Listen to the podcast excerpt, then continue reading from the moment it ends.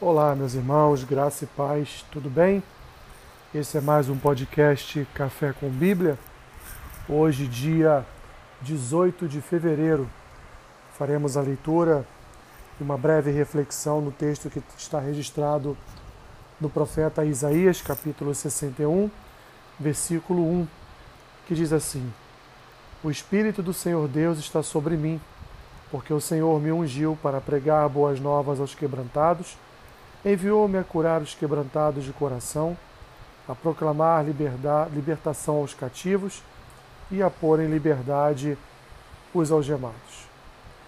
Meus irmãos, um texto, mais uma vez, fazemos aqui a remissão a esse texto de Isaías, Isaías, o profeta messiânico, profeta que em toda a sua profecia, em todo o seu livro, ele proclama a futura vinda de um redentor, a futura vinda de um Messias, a futura chegada de Deus aqui na terra, chamando Jesus de Deus Emanuel, Deus conosco, estaria andando entre nós, apresentando o reino de Deus e sua sua salvação. Texto este, meu irmão, minha irmã, que vimos ontem em Lucas, quando Jesus, ao entrar no templo em Nazaré, na sinagoga em Nazaré, melhor dizendo, ele então recebeu o livro de Isaías para leitura, como o costume da época, e leu exatamente esse texto que estamos aqui refletindo no dia de hoje. Mas voltando, voltando a este texto, é um texto, portanto, profético em relação à vida do Messias, é um texto profético em relação à sua missão na terra. É um texto profético, trazendo aqui para nós tudo aquilo que o Senhor Jesus faria na sua vinda. Ele foi ungido para pregar boas novas aos quebrantados, ele foi enviado para curar os quebrantados de coração foi enviado para proclamar libertação aos cativos e para trazer liberdade aos algemados.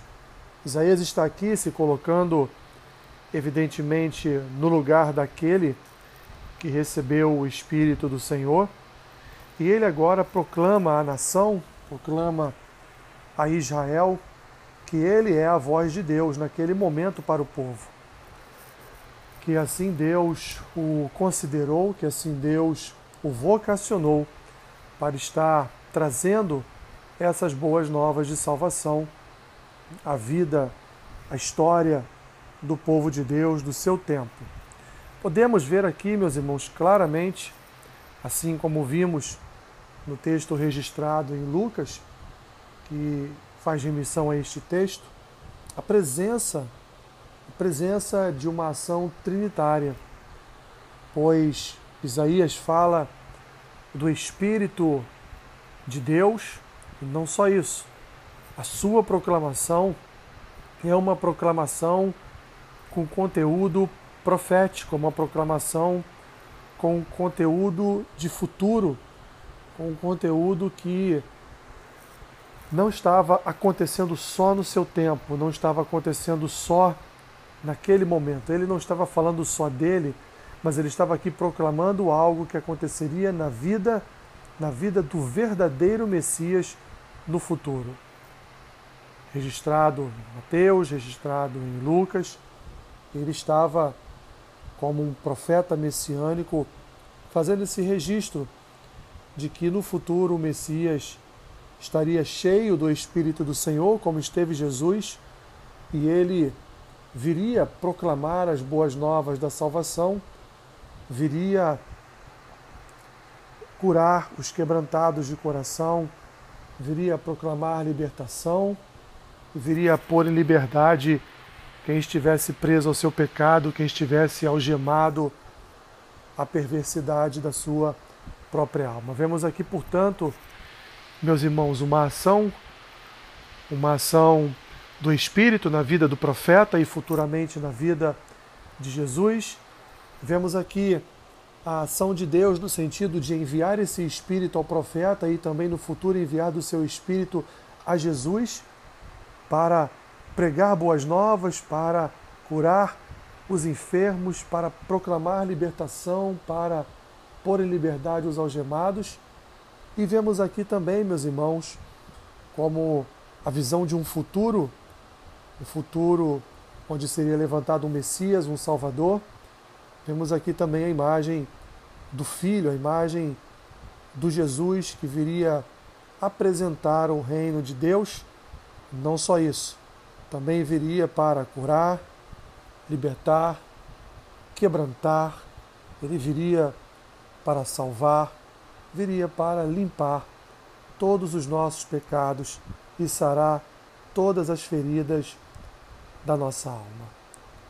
Senhor, nós te pedimos que por tua graça, Pai, possamos reconhecer a ação trinitária, o teu poder e autoridade trinitários em nossa vida, guardando a sua igreja, abençoando o seu povo, curando aqueles que estão enfermos em sua alma, curando, Senhor, o coração do teu povo, pondo em liberdade aqueles que hoje se encontram algemados pela prisão do pecado.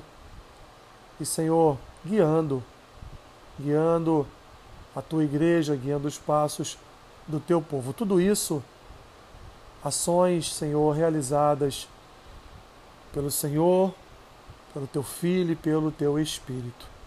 Somos gratos a Ti, porque o Senhor nos criou juntamente com Jesus e o Espírito, porque o Senhor nos sustenta juntamente com Jesus e o teu Espírito, e porque o Senhor nos deu a vida eterna em Cristo e através do teu Espírito.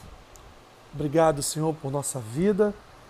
Obrigado pelo exercício da, da tua vontade em nossas vidas. Guarda o teu povo neste dia, abençoa, Pai, a tua igreja e fica conosco, Senhor. É o pedido que te fazemos nesta manhã, em nome do Pai, em nome do Filho, em nome do Espírito Santo. Amém. Que Deus te abençoe rica e abundantemente. Amém.